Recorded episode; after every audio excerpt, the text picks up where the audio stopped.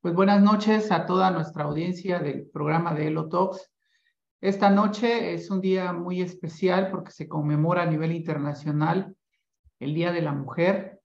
Es una conmemoración en prácticamente todo el mundo eh, que celebra los logros que ha tenido la mujer, sobre todo en el aspecto de la equidad de género y el acceso a la justicia social. Pues esta noche tenemos el privilegio de tener con nosotros a la doctora Suyapa Bejarano.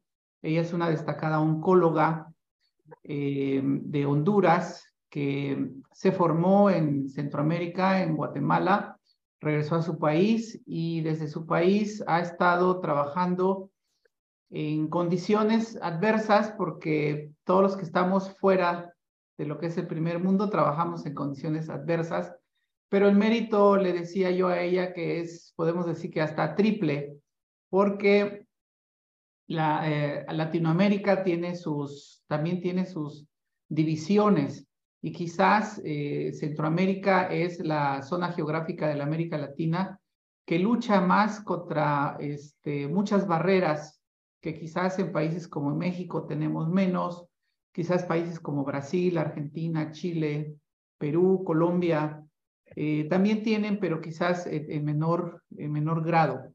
Entonces, el mérito eh, importante que ha tenido Suyapa es haberse preparado, estar dando la batalla en su país, insertar a su país en estudios internacionales que han hecho voltear a universidades en los Estados Unidos y en Europa hacia Honduras, hacia Centroamérica, y lo más importante de todo esto es que la investigación que ha hecho, el, trabajo que ha desarrollado Suyapa ha estado enfocado en gran parte a la salud pública, al, cáncer como enfermedad, como un problema de, salud pública. Y bueno, de eso iremos conversando eh, esta, esta noche. Solo quiero mencionar que ella también está ya por concluir su doctorado en salud pública, que le ha tomado eh, ya un tiempo importante, pero está a punto ya de, culminar este proyecto y este esfuerzo. Muchas felicitaciones, eh, Suyapa, eres un ejemplo, un modelo de lo que la mujer puede hacer, lo que la mujer puede alcanzar como profesional, cómo, tú, eh, tu trabajo, tu trayectoria realmente está impactando eh, la práctica de la oncología. Como dice el título del, del póster promocional, Tú eres una mujer que ha cambiado la atención del cáncer en Centroamérica, que ha cambiado la forma de enfocar eh, esta enfermedad y que, bueno, eh, ahí estás, ¿no? Ahí están los resultados, ahí estás tú. Buenas noches, bienvenida. Buenas noches, muchísimas gracias a la Escuela Latinoamericana de Oncología y a ti, Francisco, pues por este espacio tan especial que me han concedido esta noche en ocasión del Día Internacional de la Mujer y gracias a las personas que nos están acompañando eh, para, para compartir pues esta pequeña trayectoria que hemos tenido eh, desde Honduras. En efecto, eh, para nosotros ha sido motivo de, de bastante lucha, de bastante bregar en, en la oncología en nuestros países en Centroamérica, porque como tú lo has mencionado, la disparidad en cuanto a los recursos y la diferencia como los, como los países centroamericanos, a pesar que nos independizamos al mismo tiempo, eh, hemos tenido carreras de desarrollo eh, social, político y humano que ha determinado la calidad de salud que nosotros tenemos y los sistemas de salud que nosotros tenemos. Y eso define, ¿verdad? Mucho el campo donde nosotros nos estamos desarrollando en cada una de nuestras regiones. Muy bien. Eh, cuéntanos acerca del trabajo que has hecho eh, a nivel de la salud pública. Eh, por ejemplo, tú eres uno de los autores más prolíficos en cuanto a la investigación sobre el virus del papiloma humano, su epidemiología, el impacto que ha tenido la, la, infección en este tipo de tumor que es tan común para nosotros en América Latina. Eh, platícanos, ¿qué es lo que has hecho? Pues eh, creo que tuve la fortuna de insertarme rápidamente en una institución cuya, cuyo origen, cuya razón de ser fue la prevención y la reducción de la mortalidad por cáncer de cuello uterino, como es la Liga contra el Cáncer en San Pedro Sula, eh, Honduras. Eh, recién terminé mi, mi especialidad, a los cuatro o cinco días de haber regresado a mi país, ya estaba yo eh, trabajando en la institución y más en aquellos momentos el 80% de los casos que se atendían eran mujeres con cáncer de, de cuello uterino. Cuando tú vienes de un centro donde tienes una gran variabilidad de, de, neoplasias y, caes a un lugar donde tienes esta gran cantidad de, de, enfermedades. En aquellos tiempos, me recuerdo que en la institución había una, solo una unidad de radioterapia, que era una, unidad que se había comprado remanufacturada, el, un El Dorado 8, eh, no se aplicaban quimioterapias, ¿verdad? En, el, en la institución y mirábamos aquellas pacientes con aquellos tumores avanzados, aquellas hemorragias tremendas y empezamos pues a tratar de, eh, como todo mundo, a tratar de hacer la medicina oncológica de la mejor manera posible, ¿verdad? A tratar esos tumores. Pero después de algunos años, y que tú miras que las mujeres están con esos estadios 3, estadios 4, unos pocos estadios 2, te sientas y dices, bueno, ¿y qué estoy haciendo aquí? O sea, ¿qué diferencia estoy haciendo en la vida de estas mujeres? Y entonces empiezas a pensar eh, un poquito hacia atrás y con nuestros compañeros del Departamento de Patología Cervical, que ya tenían una trayectoria importante, pues empezamos como a hacer conexiones, ¿no? A hacer conexiones y es así como me muevo de mi silla de, de, la, de la medicina, de la parte terapéutica de la oncología a la parte del tratamiento, el diagnóstico temprano y la, y la prevención.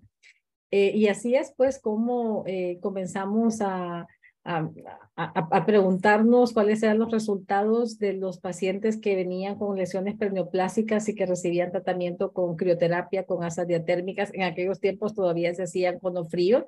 Yo acabo de cumplir 26 años de ejercicio como especialista eh, y luego empezamos a ver, pues más atrás, empezamos a ver virus de papiloma. Todavía nosotros nos formamos en la época que hablábamos del herpes virus y hablábamos de este otro tipo de, de causas de cáncer de cuello uterino y nos subimos en el barco del virus de papiloma y, y comenzamos, pues, ¿verdad? A, a tratar de eh, proveer acceso en un país donde al sol de hoy no tenemos una política pública para el control del cáncer, donde no tenemos una estructura, si bien es cierto hay centros eh, de salud pública que tratan cáncer, no tenemos una política que nos diga para dónde vamos y ni siquiera de dónde venimos. Muchas, muchas complicaciones. No, no quiero dejar esa sensación de que es falta de interés, sino que es demasiado eh, de la medicina de clínica que, que no permite pues que miremos un poco hacia la izquierda o a la derecha para, para mirar otros, otros escenarios. Bien, y aparte de ese programa, ¿qué más han hecho con los estudiantes de, de pregrado? Fíjate que eh, eh, en la universidad, yo trabajo en docencia en la Universidad Católica de, de Honduras y dentro de todo este grupo que empezamos a ir a las comunidades y que se van volviendo críticos, ¿verdad? De por qué no hacemos esto y por qué no lo habíamos hecho antes y por qué no lo hacemos diferente. Eh, de ahí que nació eh, una asociación de investigación de estudiantes de pregrado, que ya está federada, ¿verdad? Eh, le llamamos Asociación de, Estudiantes de, de Investigación de Estudiantes de Medicina, que está federada con la Federación Latinoamericana de Sociedades de Investigación Científica que tiene una representación bastante importante. México, por ejemplo, tiene una, una representación importante en esa, en, esas, en esa federación. Y por ahí comenzamos eh, a, a dar un entrenamiento, a ir desarrollando habilidades y competencias en la investigación, tanto para la elaboración de protocolos, la ejecución ética de los estudios de investigación y eh, investigación ética eh, hacen de muchas cosas, pero por supuesto una buena parte está relacionada con, con el cáncer, cáncer de mama, cáncer de colorecto, cáncer de tiroides y por supuesto cáncer de cuello uterino. Entonces creo que eso ha sido otro de, de los logros de haber eh, generado esta asociación que comenzó con cuatro personas en el año 2014 y al día de hoy tenemos más o menos 45 miembros ¿verdad? Algunos de ellos que ya se han convertido en investigadores. Tenemos eh, uno de los fundadores, que es el doctor Julio Zúñiga, eh, que hizo su maestría y doctorado en salud pública, ahora está en la Universidad de San Luis investigando enfermedades infecciosas.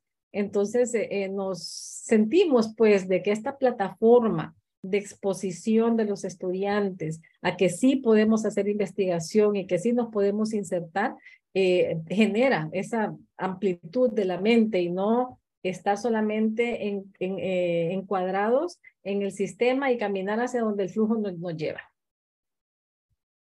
Así es, tú has, dicho algo muy importante que podría ser retomado porque realmente es un, aporte importante de ustedes, el hecho de que tenemos que preparar a los estudiantes de medicina, porque son el futuro, en, la, en las patologías más comunes a, a nuestras sociedades, ¿no? Así es. Eh, el cáncer, porque nosotros estamos relacionados con, con esta enfermedad, obviamente eh, es un problema que está entre el segundo o tercer lugar como problema de salud pública en nuestros países.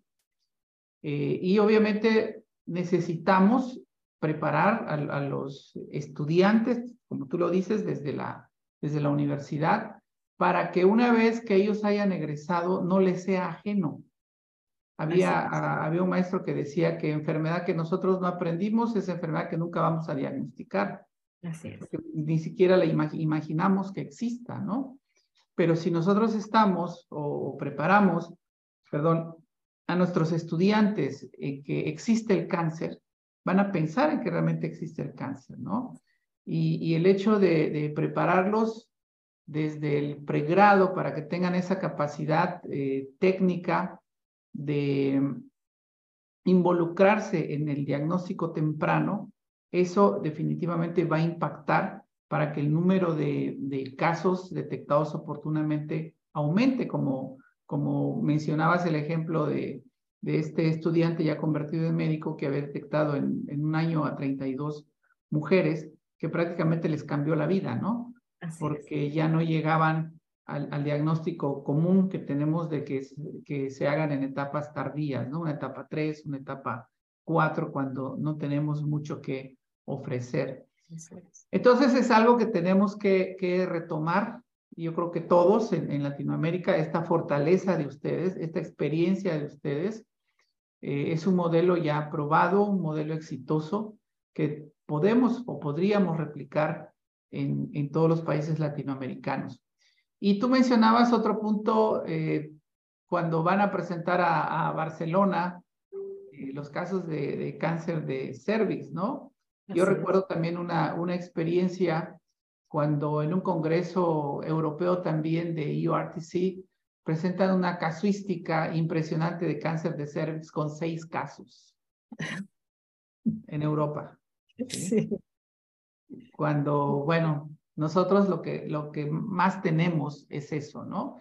Y, andamos buscando tumores raros que investigar cuando no investigamos lo que realmente es nuestra problemática. Nuestra problemática. Sabemos que investigar cáncer de cervix no es así muy vistoso, no es, eh, no, no atrae muchos fondos de financiamiento, pero es nuestra realidad. Entonces, tenemos que ser más creativos para poder impactar en la, en, esta enfermedad que es muy propia de, de, nosotros, ¿no? Más que de países como Estados Unidos o, o Europa, e, esta es nuestra realidad y todavía la tenemos, ¿no? Entonces todavía tenemos mucho, muchísimo que hacer. Eh, ¿Y cómo están ustedes con respecto a la vacunación con, con el con BPH? Bueno, creo que todo el mundo conoce que el programa de vacunación, programa ampliado de inmunización de Honduras es uno de los más exitosos de Latinoamérica, pero como todo mundo, en este silencio, este vacío de, la pandemia del COVID, todo se vino, se vino abajo. Eh, la vacuna está, eh, está incluida en el programa desde el año 2016 para niñas de 10 y 11 años, dos dosis. Em, cuando inició, en 2016, 17 llegamos un poquito más arriba del 80% de primeras dosis, pero la vacuna se estaba aplicando en las escuelas. Sí, entonces si el personal de salud no iba a la escuela, entonces era muy poco probable que la madre que desconoce, que desconoce sobre la etiopatogenia del, cáncer de cuello uterino, de las lesiones perneoplásicas y virus de papiloma, se motive a llevar a su hija a una, a una vacunación. Ahora, pues que estamos con esta nueva modalidad que recién acaba de, de, lanzar la Organización Mundial de la Salud, de que una dosis es mejor que no tener ninguna, pues eh, en el afán pues, de llegar a la meta del 90, 90, 70, 90, obviamente eh, me imagino que los, el panorama va a cambiar, pero sí eh, únicamente niñas, ¿verdad? Eh, de 10 y 11 años que están en, en escuela. Eso nos deja un, una porción de la población adolescente que está en, en riesgo sin cobertura de la vacuna, porque a nivel privado la vacuna es bastante costosa. ¿verdad? Entonces, pero sí, tenemos la disponibilidad de la vacuna, tenemos que mejorar la participación ampliar la cobertura, ¿no? Sí, así es. Yo creo que es un, es un problema generalizado en Latinoamérica. Tenemos ya la vacuna, ya existe. Ahora lo que tenemos que hacer es que la vacuna se vuelva realmente accesible a la población eh, donde podemos impactar, ¿no? Que es en esas edades, ¿verdad? Entre los 10, 11, 12 años. Y bueno, seguir también protegiendo a la población que ya tiene más edad hasta los adolescentes para que podamos reducir eh, los cánceres asociados al, al virus del papiloma humano, a la infección por el virus, como está haciendo ahorita, por ejemplo, el aumento en casos de cáncer de cavidad oral, ¿no? Exacto, sí, ya no es solamente el problema en, en el cervix, ¿no? Sino también se, se ha extendido a, a la cavidad, a cabeza y cuello. A cabeza y cuello. Tumores de cabeza y cuello. Y, y bueno, el, el, otro punto, eh, quería que eh, nos mencionaras, ya que a través tuyo, o sea, tú eres, tú eres el, la cara, ¿no? La figura, pero sabemos que atrás de ti hay mucha gente, hay muchas mujeres que colaboran, que participan, que empujan, eh, ya sean médicos, ya sean trabajadores de la salud, líderes comunitarios, que es gracias a todos ellos y a todas ellas, ¿verdad? Eh, que se han logrado muchos de, estos, muchos de esos eh, eh, objetivos que ustedes se han trazado, muchas de estas metas. Platícanos sobre tus, tu equipo.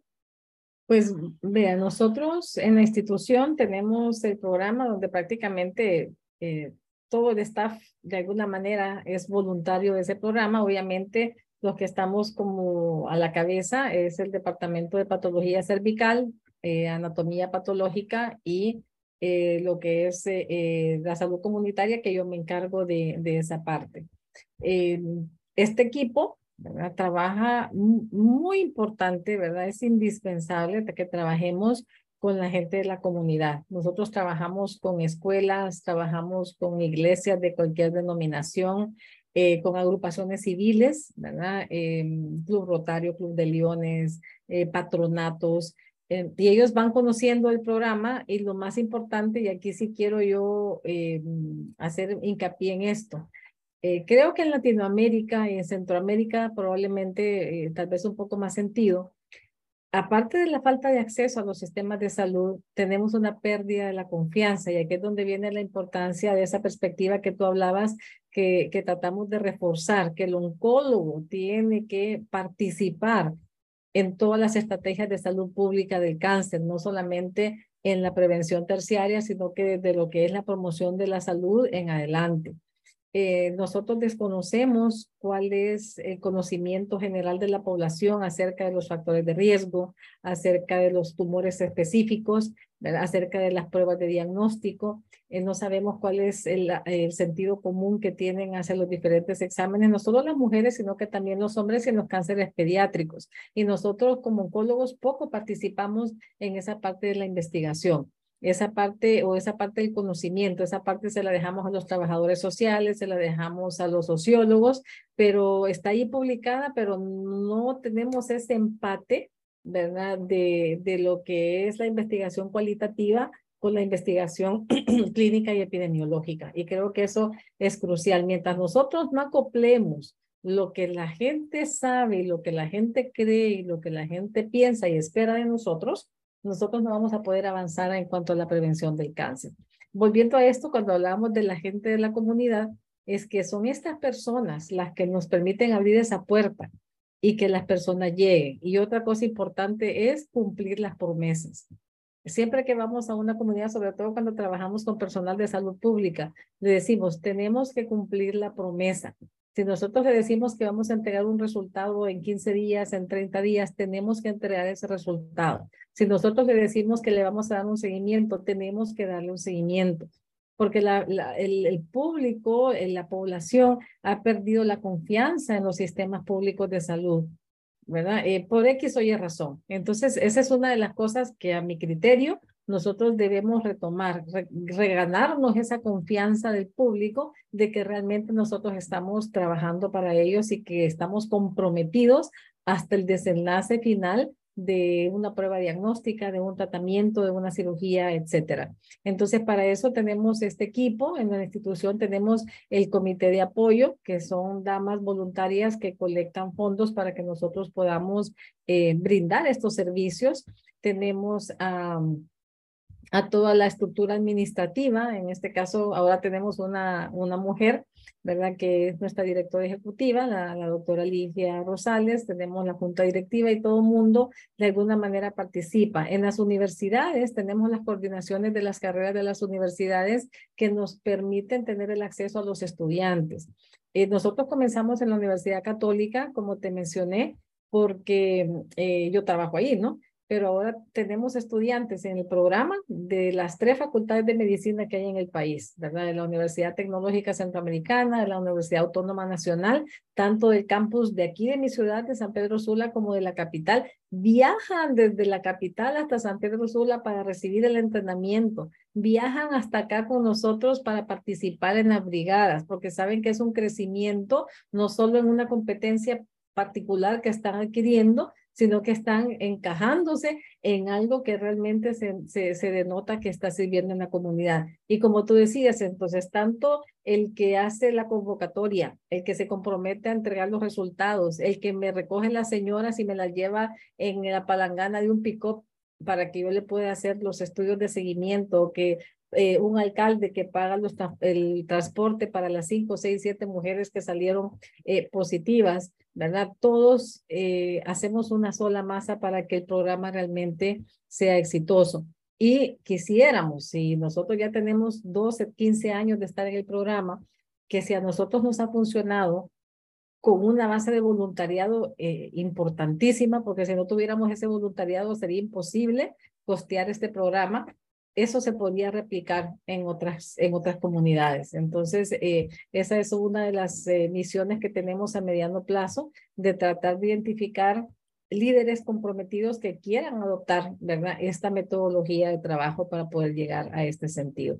Y como te decía, aquí en mi país eh, todos han generado ya sea evidencia, ya sea trabajo o ya sea simplemente un lobby para que nosotros podamos hacer lo que hacemos. Por ejemplo, tenemos aquí en Honduras a la doctora Anabel Ferrera, que eh, es una, una doctora eh, en microbiología y patología molecular, que fue la primera investigadora de virus de papiloma. Y ella, eh, desde, desde su posición en la Universidad Nacional, nos ha apoyado no solamente eh, con el tema de los productos que ella ha generado en su investigación con el virus de papiloma, sino también en, otros, en otras situaciones de investigación de la asociación. Entonces, y esto ha sido algo que no es ni siquiera oficial, no tenemos ningún acuerdo firmado. Entonces, imagínate tú si pudiéramos nosotros oficializar todo este tipo de conexiones, hasta dónde podríamos llegar.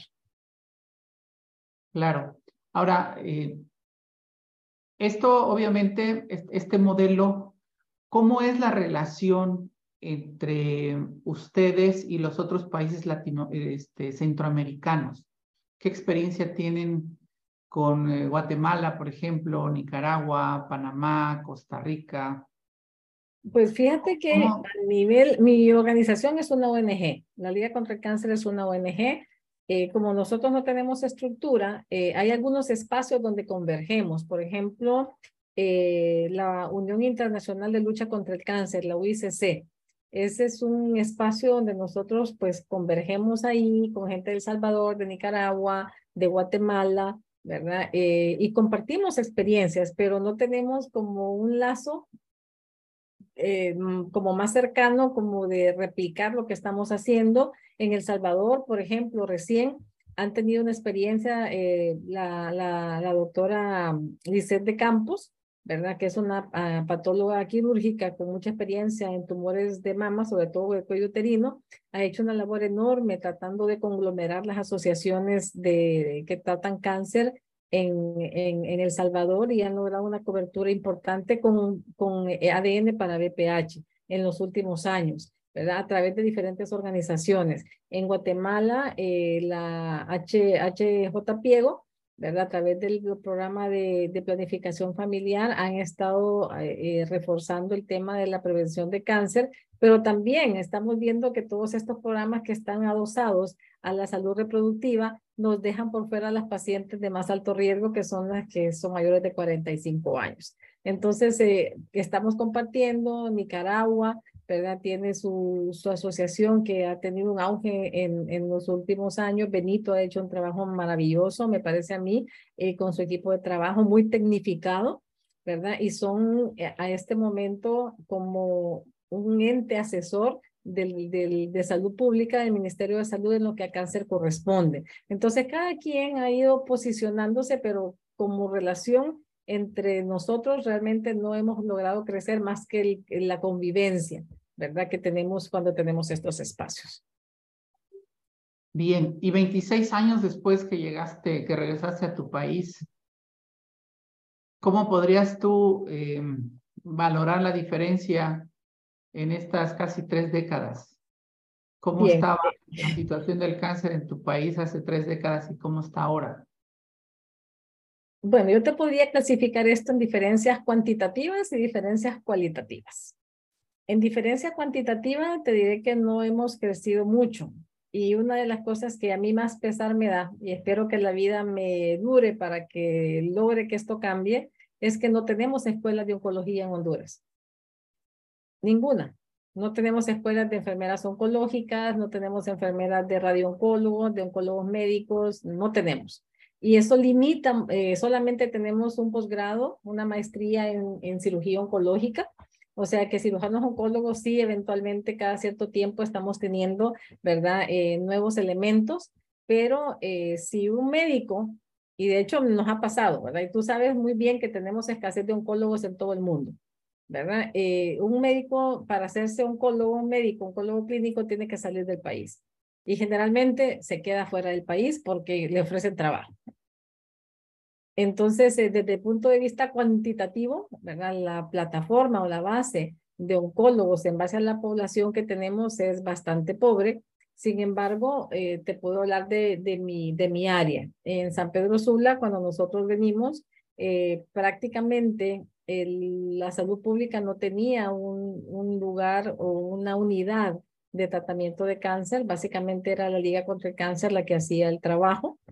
Eh, cuando vine, como te comenté, no se aplicaban quimioterapias en la institución, comenzamos a aplicar eh, quimioterapias en la institución, después de tener espacio para dos pacientes, ahora tenemos una sala para 20 pacientes, ¿verdad? Eh, pero igual, no hemos crecido en el número de recursos humanos. Y yo creo que eso es una de, los, de las áreas más sentidas que nos está reteniendo para poder tener ese potencial. Pero luego venimos a la contraparte. Creo que todo tiene una parte blanca y una parte negra. ¿verdad? Y es el hecho de eh, que al no haber una estructura en el Ministerio de Salud para, para el control del cáncer, pueden venir 10 oncólogos, pero si no hay quien los contrate y quien les ofrezca un trabajo, porque hay un presupuesto para contratar a estas personas, creo que no vamos a hacer ninguna diferencia. Entonces, creo que esos son como las piedras angulares que nosotros debemos fundar en mi país para que realmente podamos hacer una diferencia en cuanto al acceso. Si tú me dices desde el punto de vista cualitativo, Creo que sí, ¿verdad? Eh, ha mejorado ostensiblemente la manera como se diagnostica, la manera de cómo de alguna forma se da acceso al tratamiento de precisión. En mi institución, por ejemplo, el 100% de las pacientes con cáncer de mama tienen la inmunohistoquímica básica. Y creo que eso es un logro, ¿verdad? Importante porque ya podemos dar un tratamiento eh, bastante personalizado a, la mayoría de nuestros pacientes. Eh, claro, 26 años se ve un montón de tiempo, pero cada una de estas cosas, ¿verdad? Eh, cuesta muchísimo, sobre todo cuando no tienes un presupuesto que te acompañe. ¿Y cómo ves el futuro? ¿Cómo lo vislumbras? Pues yo soy una persona exageradamente positiva. Creo que eso es lo que ha permitido que, que todavía esté navegando después de tanto tiempo en, estas, en estos mares convulsionados. Eh, yo creo que pronto eh, vamos a tener eh, una política pública.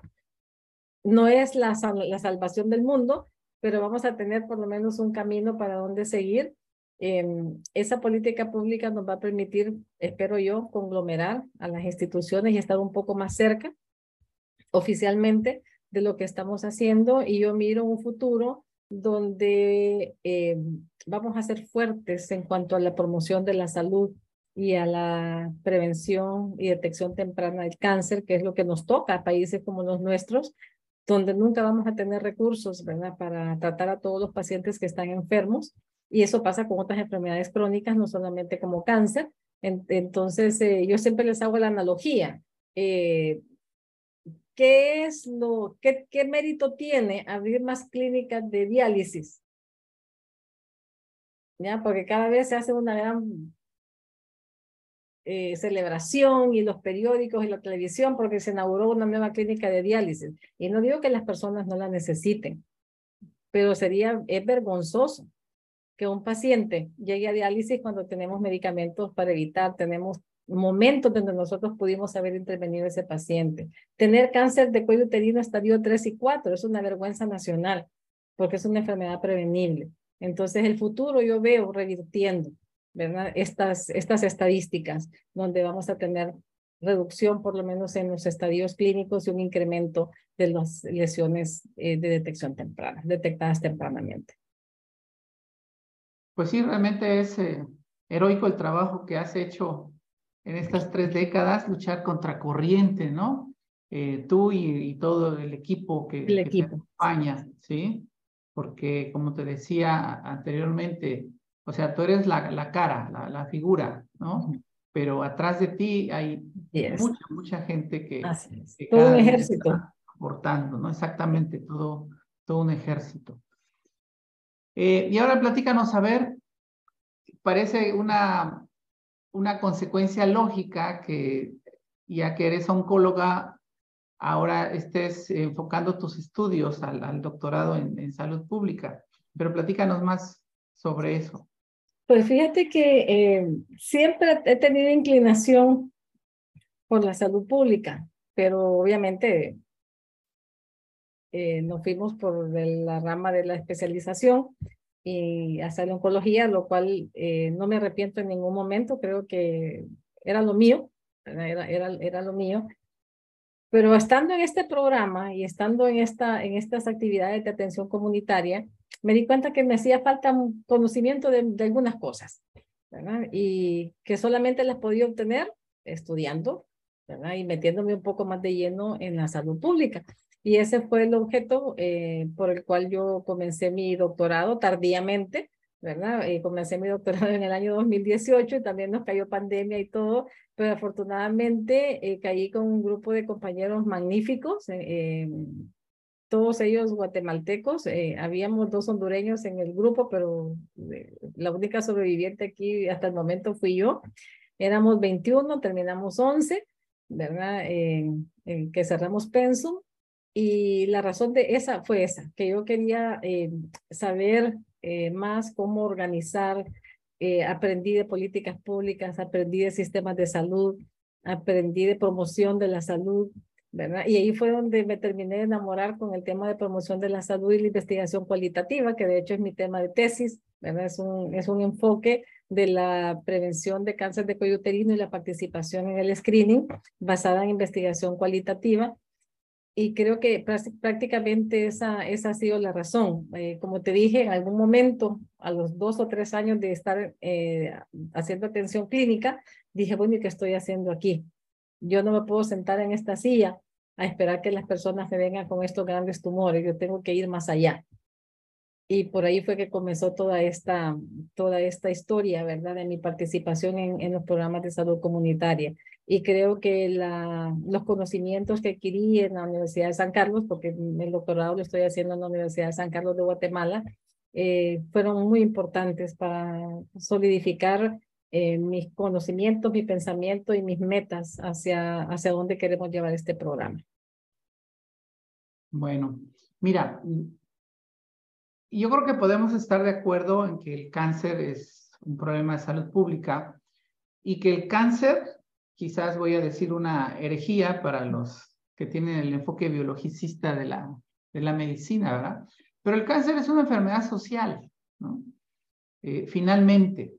¿Por qué? Porque, bueno, está influenciado por muchos factores del medio ambiente, eh, la estructura económica de nuestras sociedades, ¿verdad? Entonces, la, la enfermedad no es más que el reflejo de lo que vivimos.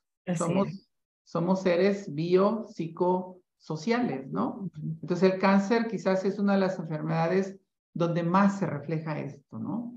Sabemos que el 60-70% de los tumores pueden ser prevenibles con medidas muy sencillas como evitar el tabaquismo, eh, y el problema de la alimentación, el problema de la contaminación ambiental, todo lo que nos exponemos diariamente, ¿no? Sabemos que solamente un 10% o quizás menos de los cánceres tienen un origen genético y el resto es ambiental. ¿sí? Pero eh, desafortunadamente el enfoque que le estamos dando, que se le ha dado al, problema del, no solo del cáncer, sino de la medicina en general, es encerrarnos solamente en la visión biológica, biologicista, ¿no? De que es por un virus, es por una bacteria, es por una mutación, es por la alteración de una vía metabólica. Sí, de acuerdo, ese, ese es el, esa es la expresión de la enfermedad. Pero ¿qué es lo que nos va a llevar a, que se altere toda la homeostasis del cuerpo, ¿no? Pues están los factores como el tabaco, como la alimentación, porque tenemos ahorita una gran incidencia de obesidad y cómo la obesidad está ligada al, cáncer, ¿no?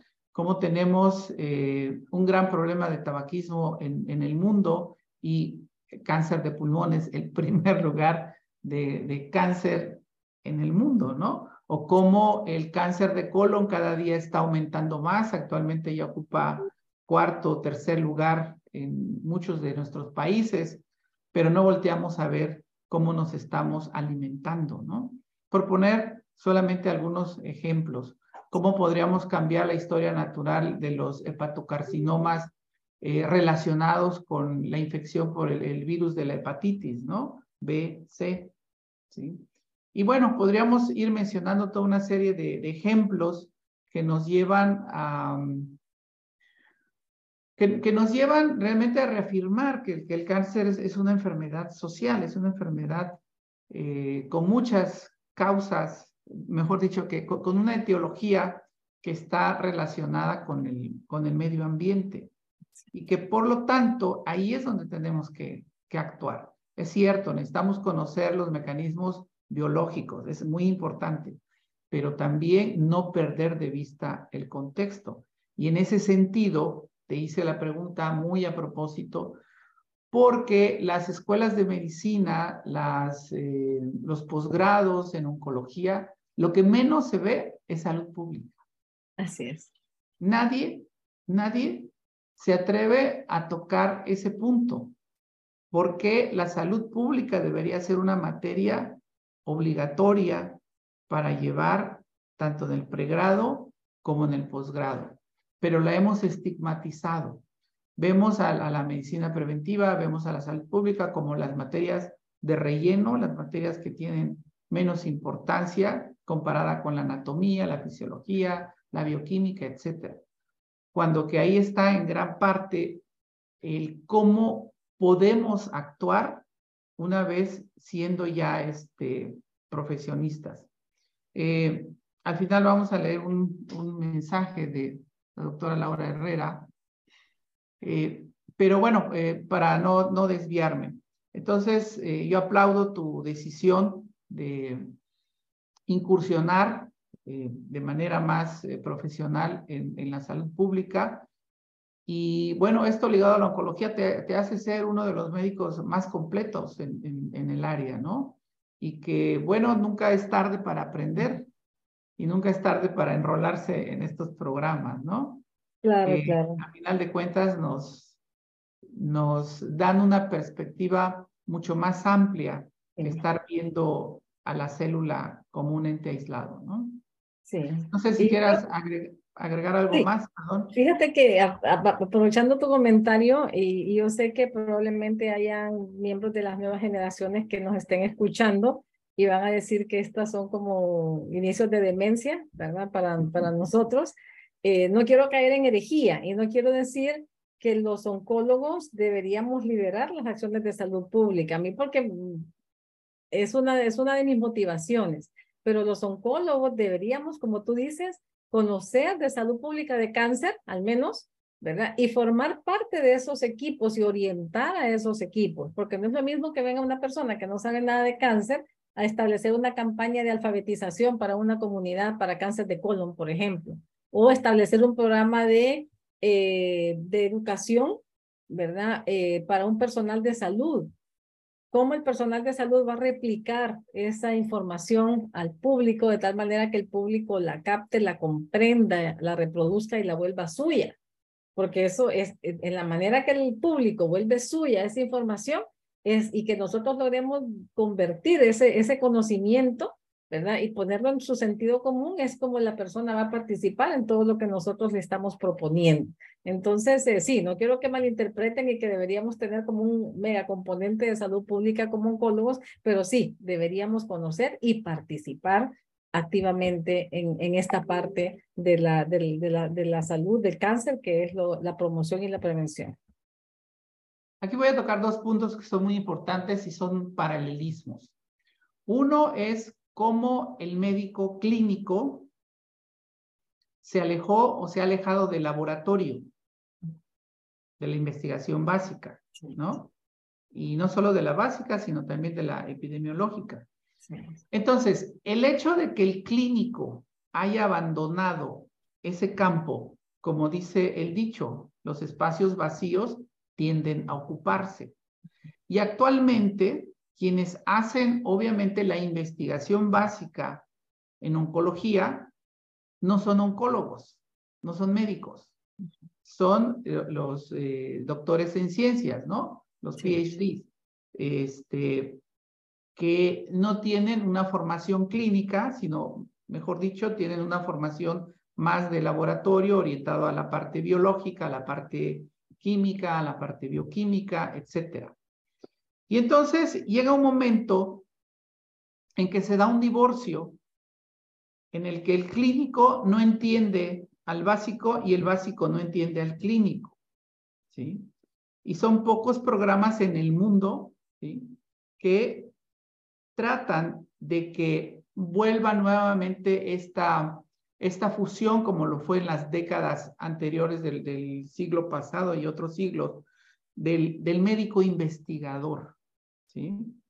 El, el, el, médico que está involucrado en la investigación, pero que también está involucrado en la clínica, porque pareciera que el que se dedica a la investigación no atiende pacientes y el que atiende pacientes no sabe nada de laboratorio. Y no. Los investigadores básicos deben de trabajar en función de las preguntas que surgen al lado de la cama del paciente. Así es. ¿Sí? Y a su vez, el médico clínico tiene que ver la forma de cómo ese conocimiento que, se está, que está surgiendo en el laboratorio lo puede aplicar en la cama del paciente. En la cama del paciente. Así es. Entonces, y es, el, el paralelismo es exactamente el mismo entre la oncología y la salud pública y la epidemiología. El mensaje de nosotros como oncólogos no está llegando a la comunidad, no está llegando a la sociedad. ¿Por qué? porque no tenemos un lenguaje común, no entendemos lo que significa la salud pública y no podemos emitir un mensaje que sea entendido por la sociedad, ¿sí? Y por más que estemos diciendo que la lucha contra el tabaquismo y la lucha contra los malos hábitos alimenticios, etcétera, etcétera, vamos a seguir topándonos con pared mientras nosotros no manejemos o sepamos manejar las herramientas de la salud pública. Pero pasa lo mismo. Los sanitaristas, los epidemiólogos, ¿sí? en la medida en que tampoco estén involucrados con la parte clínica de la oncología, no van a entender o no van a poder transmitir el mensaje. Y entonces ese divorcio que está provocando, que no haya una conexión, que no haya un, un lenguaje común entre nosotros como oncólogos o como epidemiólogos y sanitaristas con la sociedad. ¿Sí? Y eso desde un punto de vista sociológico, desde un punto de vista eh, social, filosófico, que está generando. Está generando que esa promoción a la salud, esa educación para la salud, tenga alcances muy cortos y que vayamos a, a tardar más tiempo en poder impactar o modificar los estilos de vida porque son los estilos de vida actuales los responsables de la incidencia de cáncer que tenemos tan alta en todo el mundo. Y es un problema no solo de Latinoamérica, es un problema eh, prácticamente de todas las sociedades, ¿no? Pero entonces tenemos que empezar a cuestionar por qué el mensaje no llega a la sociedad o por qué lo que la sociedad quisiera saber, nosotros no lo entendemos y mantenemos esa brecha de comunicación. Yo siento que tenemos que trabajar mucho por ahí y tú eres un ejemplo de que si es posible que el hospital, la clínica pueda llegar a la, a la comunidad y que la comunidad pueda llegar al, al, hospital o la clínica. Y debo insertarnos en los equipos de salud también, ¿verdad? Sí, muchísimas gracias. Eh, como te digo, es parte de, que nosotros eh, eh, entremos en los equipos de salud. Como te mencionaba, mi hospital es una ONG y hemos tenido, a raíz de mi doctorado, que hice mi, mi trabajo de investigación y esto, con la región de salud de mi, de mi área y hemos tenido una, hemos generado una relación tan cercana y tenemos ya casi dos años de estar trabajando en conjunto en la detección de, de, cáncer de cuello uterino y cáncer de mama y se nota, se nota la diferencia. ¿Verdad? Y parte eh, comienza por el conocimiento, lo que tú estabas hablando de cómo nosotros estamos eh, eh, transmitiendo la comunicación en un mismo idioma o en un mismo código para que todos estemos sincronizados y que podamos realmente llevar un mensaje a la comunidad que le permita empoderarse del conocimiento y participar.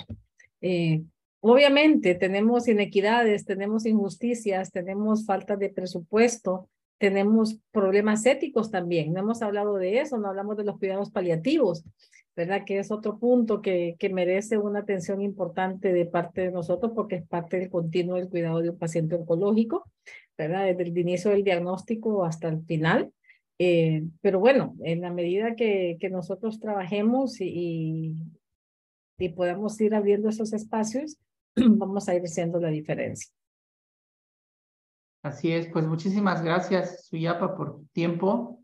Gracias a ustedes, ha sido un placer. Que nos hayas brindado este tiempo ha sido muy, muy valioso para, para nosotros. Bueno, yo quisiera simplemente eh, resumir, yo creo que lo que nos llevamos del, de la experiencia de ustedes es para mí muy importante que sigamos eh, influyendo en las escuelas de medicina para que nuestros estudiantes se estén preparando, ¿verdad? Les, les otorguemos las herramientas para que tengan la capacidad de poder detectar una enfermedad como el cáncer, que piensen que existe la enfermedad para que puedan pensar en el diagnóstico.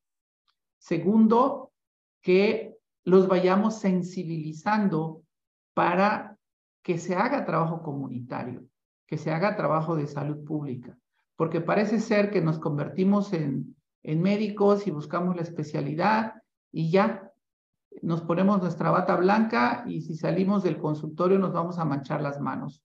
Ya no perdemos esa capacidad de poder eh, hacer trabajo con la comunidad. Y es algo que tenemos que, que estar haciendo, es como ir al laboratorio, ¿no? O, y regresar al, a la clínica y, y, viceversa. Así, así es como podemos impactar mucho más. Y bueno, la otra parte, el, el hecho de, de, que nuestros alumnos de pregrado y nuestros alumnos de posgrado se involucren cada vez más con los temas de salud pública. Y que, bueno, el ejemplo que tú has dado, que estás dando, que tu grupo está dando, eh, es, es muy loable y yo creo que es algo que, que podemos replicar en toda la región, en, en Latinoamérica. Muchísimas gracias y gracias a los comentarios a la doctora Herrera también, que está de acuerdo con mucho de lo que nosotros hemos comentado en este día y esperamos que las nuevas generaciones pues eh, encarrilen, ¿verdad? Lo que es la atención oncológica desde un punto verdaderamente holístico e integral. Bueno, pues muchísimas gracias, Suyapa, y espero que sigamos colaborando. Gracias, buenas noches a todos. Muy amable. Gracias, Francisco, y gracias a la Escuela Latinoamericana de Oncología por este espacio. Buenas noches. Buenas noches.